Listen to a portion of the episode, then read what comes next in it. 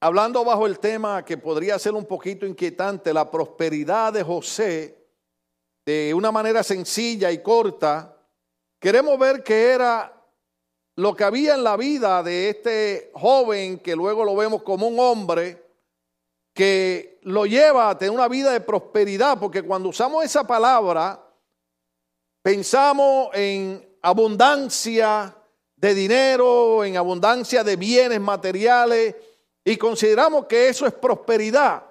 Hasta que alguien ya que haya vivido, alguien que tenga muchos años y que haya tenido todo, nos explique que eso puede ser tener cosas materiales y no tener prosperidad. Hoy mi esposa eh, estaba leyendo un pensamiento que vio en, en algún lado de un hombre que su apellido es P-A-I-N-E. ¿Cómo se pronuncia eso? P-A-I-N-E. ¿Cómo se pronuncia en inglés? Es un apellido. ¿Cómo? Pues yo entendí pain de dolor. Pero es pain, o sea, eh, eh, pero él, decía, él decía, es más fácil conservar la integridad que recuperarla. ¿Sabes lo que yo dije? Es más fácil conservar la integridad que recuperarla. Eh, los hermanos que estuvieron en la clase del seminario, en una de las clases que, discutimos fue cómo volverse a ganar la confianza de la gente. Entonces, si cambiamos el pensamiento del hombre, es mejor y más fácil conservar la confianza que tratar de volverla a ganar.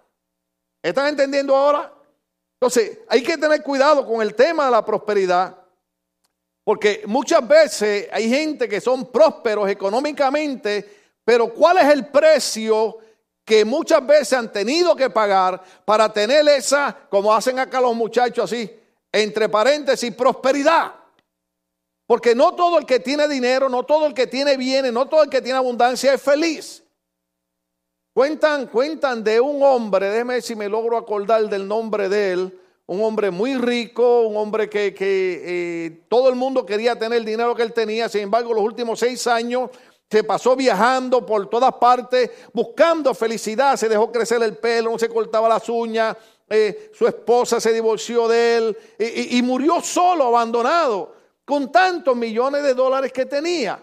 Sin embargo, muchas veces nosotros pensamos que la prosperidad se puede obtener. Usted ha oído el dicho ese que dice eh, eh, de un hombre, un hombre que hasta decirle el nombre es un poquito feo, eh, que él decía, el fin justifica el medio. ¿Quién sabe de quién estoy hablando? ¿Quién? ¿Cómo? ¿Quién? ¿Quién decía el fin justifica el medio? Maquiavelo. Por eso cuando tuvo una persona mala, usted dice, esa es una persona maquiavélica. Porque Maquiavelo mató a su propia madre para que no le quitara el reinado. hay personas que no les importa lo que tengan que hacer, no les importa difamar el carácter de una persona, no les importa mentir, no les importa hacer daño, no les importa robar con tal de tener prosperidad. O sea, es una prosperidad maquiavélica. Pero nosotros queremos ver cuál era la prosperidad que tenía José. Entonces, la Biblia dice en el capítulo 39 de Génesis, llevado pues José a Egipto, la, Biblia es tan tremenda que usted puede hablar del mismo capítulo 50 cultos y siempre hay algo nuevo. José fue llevado a Egipto y Potifar, un egipcio oficial del faraón, capitán de la guardia, lo compró de los ismaelitas que lo habían llevado allá. Ahora, vea el verso número 2 inmediatamente. Cuando, cuando leamos este verso, usted va a entender dónde estaba la prosperidad de José. Usted se acuerda en una ocasión cuando, cuando Josué, no José, Josué está frente al pueblo porque Moisés ha muerto y el pueblo le dice a Josué, si Jehová está contigo como estaba con Moisés, te seguiremos. O sea, había unas pautas, había unas características en la vida de Moisés que el pueblo se fijó en ellas. Y entonces le dijeron a Josué, Qué bueno que tú estás al frente, pero nosotros queremos estar seguros que tú vivas una vida dedicada a Dios como la vivió Moisés. ¿Estamos entendiendo esa parte?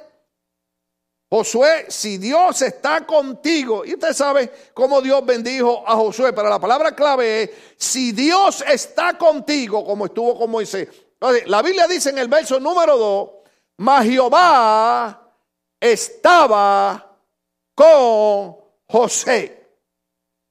Ahora es sorprendente porque usted conoce el mensaje mejor que yo. ¿Cómo llegó José a Egipto vendido como un miserable esclavo? Sin embargo, la Biblia dice que aunque José fue llevado como esclavo a Egipto, Jehová estaba con José. Los problemas, las luchas, las batallas, las enfermedades no significan que Dios nos abandonó.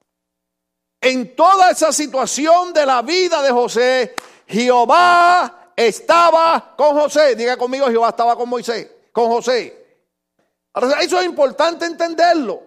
Porque la Biblia dice, Jehová estaba con José, note bien, y fue varón próspero. ¿Vio la clave ahí? Fue varón próspero no porque hacía trampa, no porque era un mentiroso, no porque usaba otro de escalón, no porque tenía envidia, no porque tenía celo, sino que fue un varón próspero porque Jehová estaba con él y estaba en la casa de su amo el egipcio. Entonces, si usted agarra la idea y usted trata de agarrar el mensaje como si estuviera viendo HBO hoy, hágase de cuenta que yo le estoy narrando eh, eh, la Copa América. Hágase de cuenta que le estoy diciendo cuáles fueron los goles que metió Ecuador y no México. Hágase de cuenta lo que pasó con, con, Venezuela y con... Amén. Hágase de cuenta que está viendo esa novela nueva que salió, ¿cómo es que se llama? Este, matando a, ¿cómo es que se llama? Porque, porque es bien importante, es bien importante que agarremos la onda. Nosotros no venimos a la iglesia porque no tenemos más nada que hacer. Venimos a la iglesia porque creemos que hay un secreto en la casa del Señor. Entonces, si él fue un varón próspero y yo quiero prosperar como José, yo tengo que entender qué estaba pasando en la vida de José. Lo primero que hay que entender, ¿recuerdan cuando el papá lo mandaba a chequear a los hermanos? La Biblia dice que José de 17 años contaba la mala fama que tenían los hermanos. En otras palabras, a los 17 años, José era un muchacho tan maduro que sabía distinguir entre lo que era hacer el bien y lo que era hacer el mal. ¿Cuál es el problema que tenemos? ¿Cuál es el problema que yo he tenido en esta iglesia? Que yo digo, Señor, ya no puedo seguir predicando. Porque cuando usted lee la Biblia, usted cree la Biblia. ¿Sí? ¿Cuántos creen la Biblia cuando la leen? Entonces, uno cree que uno debe vivir conforme a lo que dice la Biblia. Pero cuando uno enseña el libro de Dios y el libro de Dios me dice a mí, José era próspero porque desde jovencito bebía dedicado a Dios. Entonces, cuando uno trata de enseñarle a la juventud, vivan una vida dedicada a Dios para que cuando pasen los años, usted pueda mirar hacia atrás y pueda decir, sea el nombre de Dios glorificado porque mi vida ha sido prosperada. Pero usted sabe, yo sé que es feo decirle esto, pero, pero la, juventud hoy en día no quiere oír esto. A ellos no les importa ser prosperados porque ellos creen que la vida se compone de esta semana nada más, de este, de este sábado y de este domingo. No, la vida se compone, Dios te ayude, de vivir muchos años más adelante. Y puede ser que en esos años hayan problemas, hayan dificultades y solamente, solamente una cosa te va a dar el éxito, que tú hayas desarrollado fe en Dios. Fe es creer lo que no se ve. José tal vez veía que lo habían llevado como esclavo, pero creía que Dios estaba con él. Y la Biblia dice que la vida de este joven dedicada al Señor, a pesar de que los hermanos tenían celo, a pesar de que lo vendieron como esclavo, Dios lo prosperó aún en la esclavitud. Eh, la Biblia dice, mas Jehová estaba con José y fue varón próspero y estaba en la casa de su amo el egipcio. Vamos a seguir leyendo porque este nada más son como cinco versos importantes. Y vio su amo que Jehová, ¿qué? Sencillo.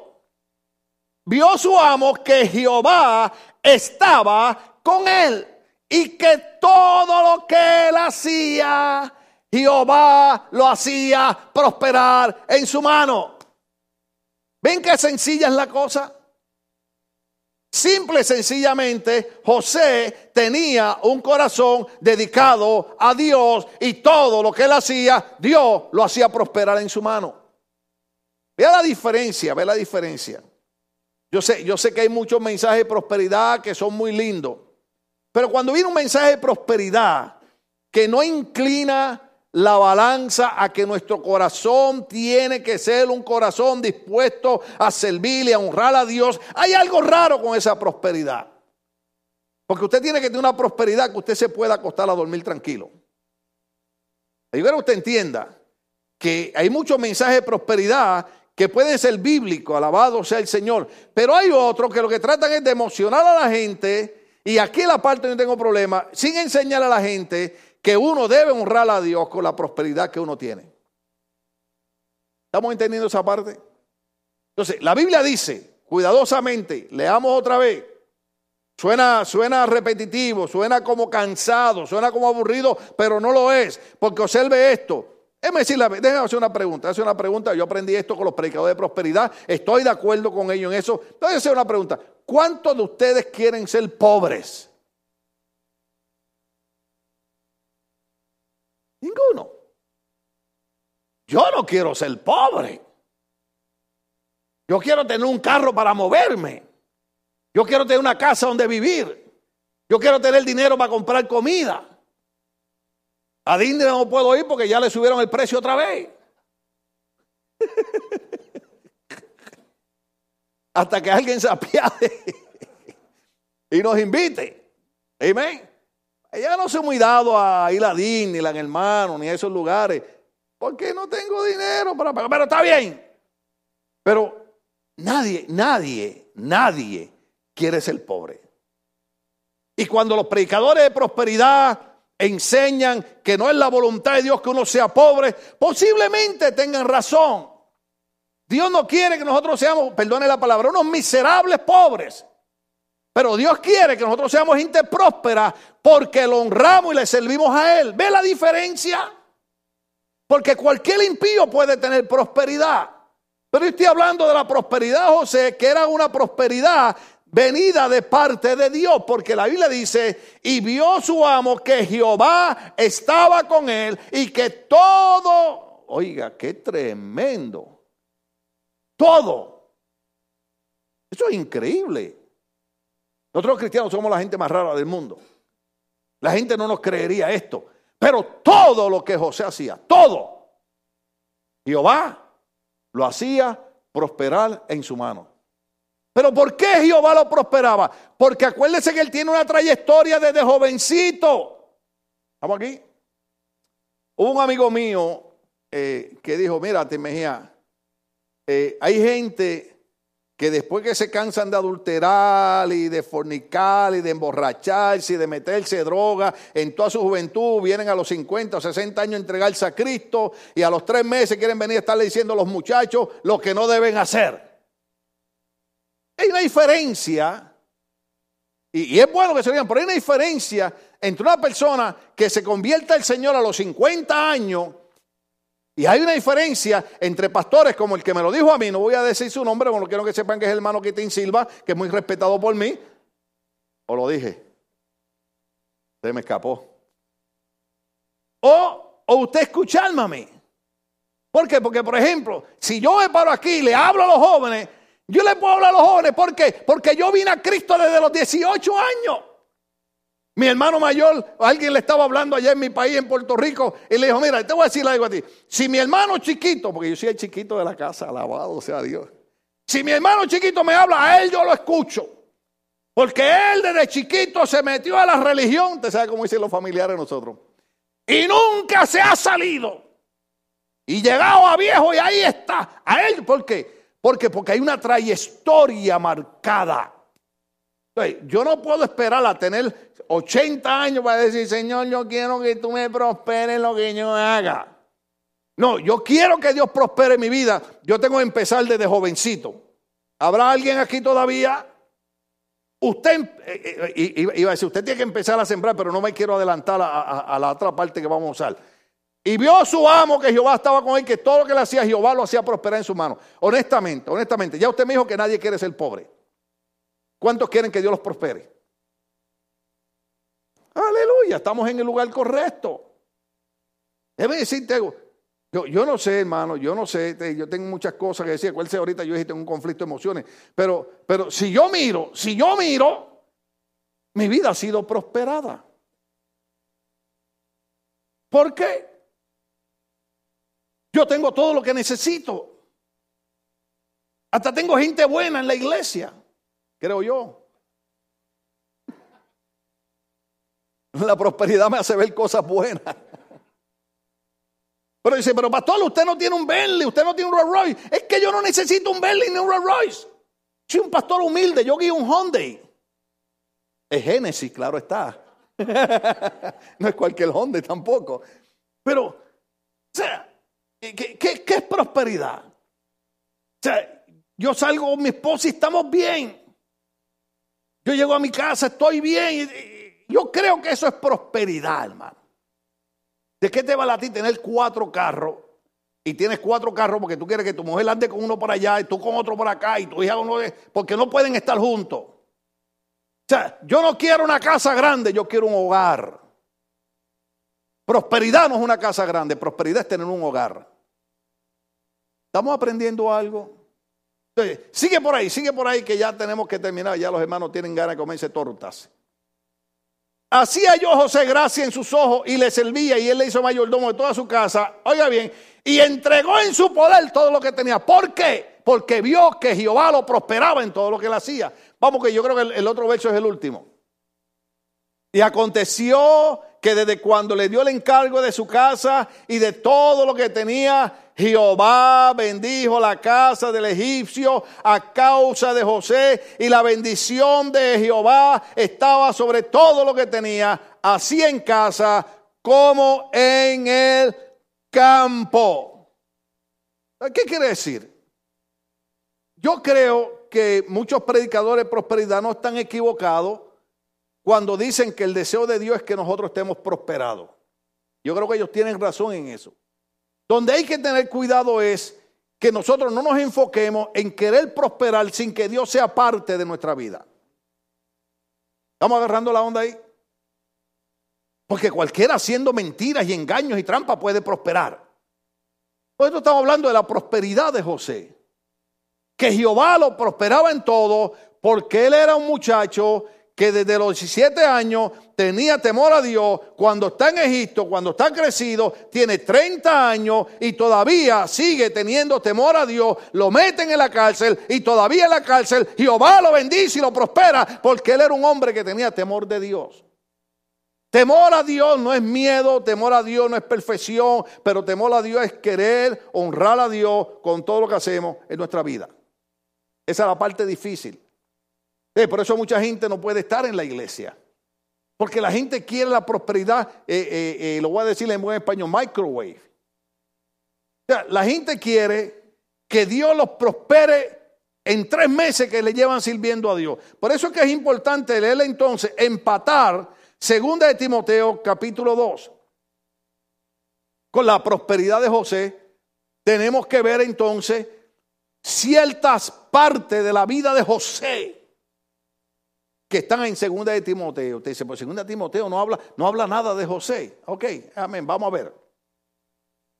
Cuando Pablo le escribe a Timoteo, le dice, tú pues, hijo mío, esfuérzate, ¿qué le dijo? Esfuérzate en la gracia. Oh, aleluya. Recuerde, recuerde, recuerde que estamos en la época donde tenemos un sistema de gobierno que están acostumbrando a la gente a depender del gobierno para todo. ¿Usted me oyó lo que yo dije? Yo le he dicho a usted esto hace varios años atrás. Un noticiero en inglés estaba en la oficina del desempleo y había un muchacho de 22 años, blanco, rubio, ojos azules. Gloria a Dios que no era hispano ni era negro. Y entonces le pregunta, ¿qué tú haces aquí? La compañía cerró, perdiste tu trabajo. Dice, no, yo soy aquí porque soy drogadicto. Y el de la noticia le dice, ¿cómo es eso? Eh, bueno, yo estoy aquí porque como yo soy drogadicto, estoy enfermo, el gobierno me da un cheque para yo vivir. Y el tipo dice, tú me estás diciendo a mí que de los taxes de la gente que trabaja te mantienen a ti porque eres drogadicto. Mire qué cosa. Yo no sé cuánto ustedes vieron esto. Usted sabe que uno tiene que hablar con mucho respeto ahora cuando uno predica, alabado sea el Señor. Pero yo sé usted vio la noticia de, de un hombre transgénero que se va a hacer la operación completa y la operación vale 70 mil dólares para los gringos, 70,000 dólares. Pero él va a pagar solamente 5 mil. Porque lo va a maquear, va a pagar el resto. ¿Y dónde lo va a maquear va a pagar el resto? ¿Ah? Cuando el gobierno le, está quitando a los ancianos, le está cortando los beneficios del Medicare, personas que no pueden recibir un tratamiento médico porque el gobierno le está cortando Medicare. Sin embargo, a este hombre, hey, si se quiere hacer el cambio, es eso, hágaselo, pero págalo con tu propio dinero, no con el de nosotros. Mm. La gente no se quiere esforzar para nada. Yo no sé si usted entiende lo que es esforzarse. Pero yo sí sé lo que es esforzarme. Yo sí sé lo que es, hermano, a veces no tener fuerza para levantarme la silla de la oficina y decirle al Señor, Señor, si tú me das fuerza, yo llego ahí al frente y le predico. Y vengo y me siento aquí, hermano, y predico. Lo más fácil es tirar la toalla. ¿Cuántos lo saben? Continuamente nos dan deseo de hacerlo. No crea que no. Continuamente nos da deseo de rendirnos. Pero con la ayuda de Dios podemos esforzarnos y seguir hacia adelante. Por eso Pablo le dice, Timoteo, yo necesito que tú aprendas algo. Ahora aquí, aquí usa una palabra bien mexicana. Tú tienes que aprender a ser un macho. Aunque sea animal, pero... Sí. Yo le dije algo los otros días. ¿Cuántos ustedes cuando chiquitos, de verdad, de verdad, cuántos ustedes cuando chiquitos, si se ponían a lloriquear mucho, encima del lloriqueo le pegaban? Gracias, Jaime, gracias, gracias. ¿Ah? ¿Usted sabe lo que hacía mi mamá? Un día me estrellé contra la pared jugando con mi hermano, me hizo un chichón y mi mamá me había dicho, como te golpeé, encima del golpe te doy. ¿Y sabe qué pasó cuando me hice el chichón con la pared? Encima el chichón me cayó a golpe. Yo estaba esperando que mi mamá viniera para acá. Dice cómo somos ahora la, nueva onda. ¡Ay, el niño se golpeó! ¡Ay, el niño! ¡Ay, el niño nada! Desde los ocho años aprende a ser hombre o te hago hombre. Uh. Nadie se enoja. No, sí. Déjeme decirle algo, hermano. Déjeme decirle algo. A nuestros hijos y a nuestros nietos, porque aquí hay abuelos, hay que enseñarle a ser hombrecito ya desde chiquito. Ya yo le digo a mi nieto, a los niños le gustan las niñas. Y a las niñas y a las nietas, usted tiene que decirle, y a las niñas le gustan los niños. ¿Por qué? Porque ahora usted más, eh, nuestros nietos van a la escuela y sus hijos van a la escuela. Y allá la maestra le dice, desde chiquito le enseñan un libro de, con dos hombres con falda. It is okay for a man to marry another man. Entonces viene su niño a la casa y quiere untarse la labial. Mire, en mis tiempos ni bromeando. ¿Cuántos se acuerdan de esos tiempos maravillosos? Aleluya. Usted se untaba lápiz labial. Ay, quedaba como un payaso de las bofetadas que le daban. Una sola vez usé lápiz labial.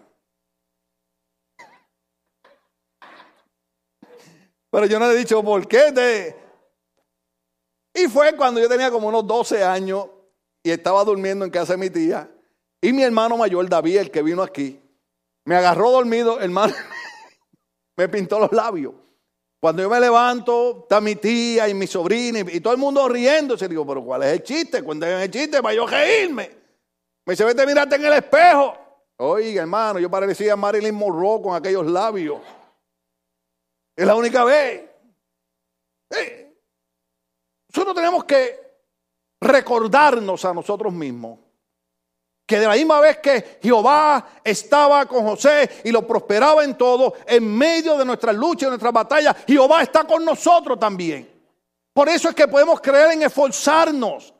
Podemos esforzarnos. Déjeme decírselo otra vez. Podemos esforzarnos. La gente hoy en día no quiere esforzarse. Por eso es que yo tengo problemas como pastor. Bueno, antes no lo hacía, ahora menos. ¿eh? Pero antes yo le decía a los hermanos, mira hermano, yo le puedo dar una orientación, yo le puedo dar una ayuda una vez, pero yo no lo puedo cargar porque lo hago un inútil, lo hago un retardado mental. Porque la gente que quieren hoy, que uno los cargue. Hay que esforzarse en la vida, hermano. Sino que Dios se lo lleve. Alabado sea Dios. aquella hermana le brillaron los ojos cuando dije eso. No, no, hermana, ahora que Dios lo sana, alabado sea el Señor. Esfuérzate. Entonces, no quiero usar la otra parte, solamente la voy a leer porque está ahí, pero dice, tú pues, hijo mío, esfuérzate en la gracia en Cristo Jesús, lo que has oído de mí ante muchos testigos, esto encarga a hombres fieles que sean idóneos para enseñar también a otros. Ahora, observe el verso 3. Tú pues, sufre penalidades. ¿Qué son penalidades, hermano? ¿Qué usted entiende por penalidades? ¿Qué ocurre cuando alguien está jugando fútbol, soccer y hace algo malo, le da una patada al otro? ¿Qué, qué ocurre? ¿Qué es eso? Penal, lo penalidad. Penalidad son momentos difíciles, momentos de sufrimiento, momentos de dolor.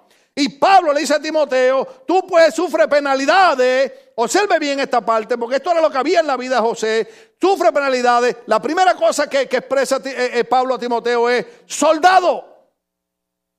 Cuando menciona la palabra soldado, ¿qué viene a su mente? ¿No viene un hombre que está siendo entrenado para combatir? Pablo le dice a Timoteo, tú sufres penalidades como un soldado. Un soldado se entrena para combatir al enemigo y estar en guerra. Por eso es que hay que tener cuidado nada más con el evangelio ese, muy tranquilo y muy agogó y muy Gaby Fofo y Miliki, hermano. Ah, ustedes no saben quiénes son esos. Sí es bueno uno estar cómodo. Pero déjame decirte algo. Nosotros vivimos en un país donde ahora mismo en Estados Unidos de América se persigue a los cristianos. En Estados Unidos de América. Nosotros tenemos que tener al hermano Jay Século cada rato metiendo demandas en la Corte Suprema y peleando porque las escuelas no quieren los clubes cristianos, eh, eh, no quieren que, se haga la oración. Yo sé cuánto ustedes vieron eh, el día de la oración nacional que vino un policía en el campus y, agarró a una muchacha por los pelos porque decía que no podía estar orando allí. En otras palabras, hermano, o somos o no somos. ¿Te acuerdas la, la, cómo es la, la to be o no to be? Entonces Pablo le dice, Sufre penalidades como, observe bien, buen soldado de Jesucristo. Ninguno que milita se enreda en los negocios de la vida.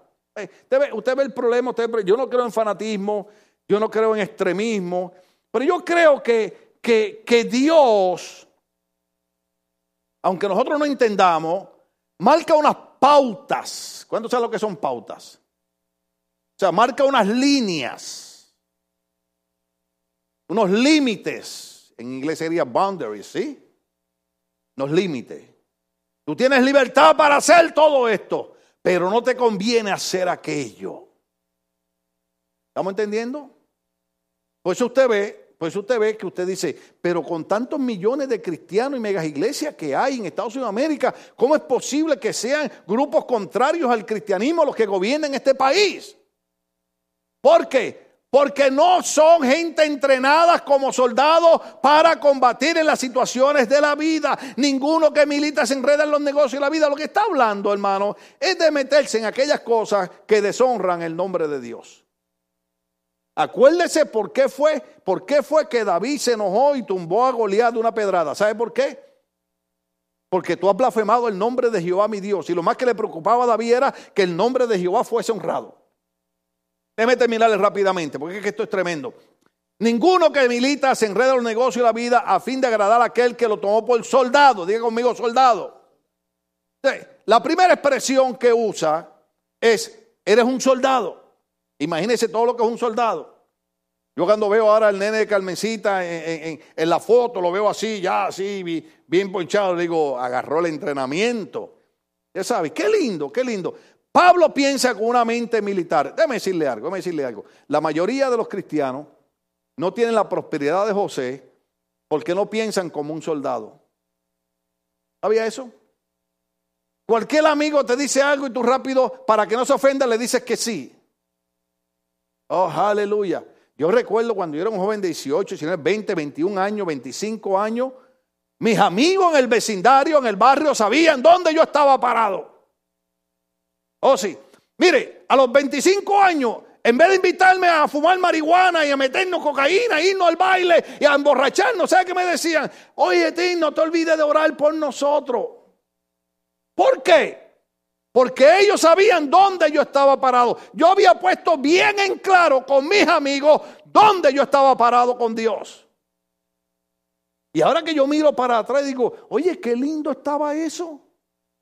Que mis amigos me respetaban. Y siempre que, voy a Puerto Rico me encuentro amigos, me dicen, oye, Tim, tú siempre en la religión, ora por mí. ¿Por qué? Porque aprendimos a ser soldados en el Evangelio.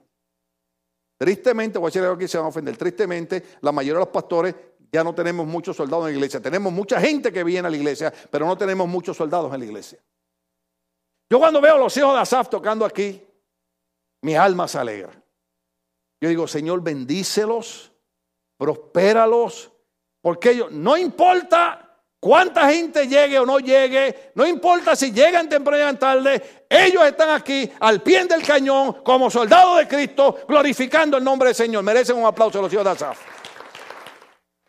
Oh, aleluya. La segunda parte que, vemos aquí es, dice, y también el que lucha como atleta. Primero es soldado, segundo es atleta. Ninguno que, que lucha como atleta no es coronado, sino lucha legítimamente. Oh, aleluya. Está de más explicar. Ningún atleta se gana la medalla de oro si no compite legítimamente, si no entrena, si no prepara, si no esto, si no lo otro. Muchos de los que están ahí, que son atletas, no andan fumando marihuana, ni andan desvelándose allá con los amigos, están ahí porque ellos quieren ganar la corona legítimamente.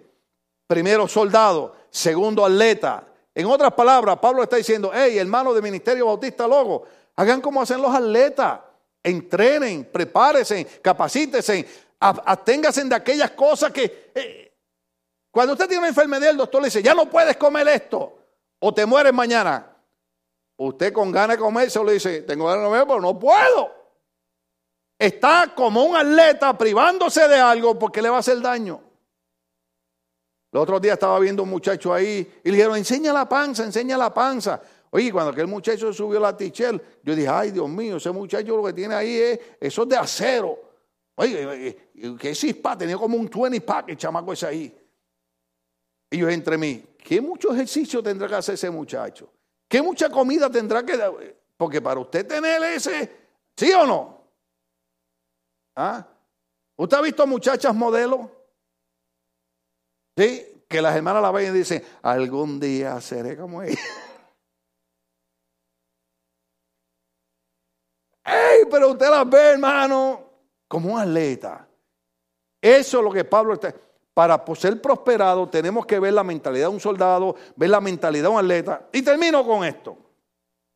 esta es la parte más difícil. El labrador, soldado, atleta y labrador. El labrador, para participar de los frutos, debe trabajar primero. Eso es una mala palabra y es ofensa. Pero la Biblia dice que para el labrador poder disfrutar de los frutos, tiene que trabajar primero.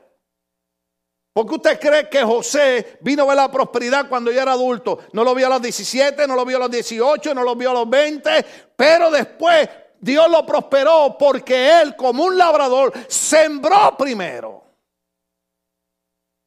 Déjeme decirle algo, hermano. Hay una diferencia en venir a la iglesia y servir a Dios.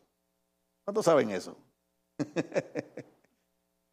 El labrador siembra primero. Oiga esto, mi esposa lo enseña cada rato. Se cosecha lo que se siembra. Esa ley no la puede cambiar nadie, eso lo estableció Dios.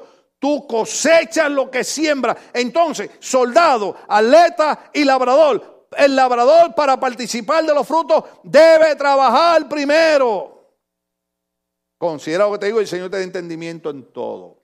O sea, hermano, yo no sé cuánto ustedes vieron, yo a veces tengo cuidado porque a veces la gente pone chistes, ¿verdad? Que uno dice, wow, hasta dónde uno tiene que tener cuidado. Pero, pero, pero usted sabe, en Facebook, en Facebook pusieron ahí la, nenita mexicana que, dice, o sea, que tú no quieres servir a Dios y quieres que Dios te prospere. ¿Qué onda? ¿Cómo que le llaman a la gente que habla así? ¿Naca? ¿Sí o no? Dígame la verdad. ¿Sí? Oye, Naco. sí. Entonces, ¿qué onda? Quieres cosechar, pero no quieres sembrar. No hay manera, no hay manera que nuestra vida pueda ser prosperada como José fue prosperado si desde los principios que nosotros comenzamos a servirle a Dios no dedicamos nuestra vida al Señor y no entendemos las tres facetas que Pablo enseñó. Hay que ser soldado, hay que luchar como un atleta y hay que hacer como el labrador. Hay que sembrar. Usted siembra una semilla, mañana no creció, pero usted sabe que esa semilla está ahí. Y un día usted va a ver una ramita que sale. Te dice, está germinando. Todavía no tiene fruto, pero está creciendo. La vida espiritual es igual. Usted siembra y usted siembra y va a su tiempo a cosechar. La gente se desespera. Usted ve que mucha gente se va porque se desesperan. Hay que ser como el labrador. Hay que esperar con paciencia hasta que la semilla, cuando usted dedica, porque la semilla es una vida dedicada al Señor. Y te voy a decir algo, yo sé que suena feo y, venir de mis labios un poquito eh, eh, contradictorio y feo, pero te lo voy a decir de todas maneras. Cuando tú siembras para Dios, garantizado, seguro que vas a cosechar el fruto de lo que sembraste. Seguro. ¿Cómo va a ser? Yo no sé. Pero un día tú vas a decir, pastor, mire, yo no entendía esto, pero mire, Dios sabía cuándo era que yo iba a necesitar la bendición. Porque hay veces que le pedimos a Dios la bendición cuando nosotros la queremos, ¿sí? Pero Dios sabe cuándo es que la necesitamos. Y cuando de verdad estamos apretados, ¡boom! Se abre la puerta. Y usted dice, qué bueno fue haber sembrado en la viña del Señor. ¿Aprendimos algo hasta aquí? Denle el aplauso al Señor. Estamos de pie, hermanos. Aleluya.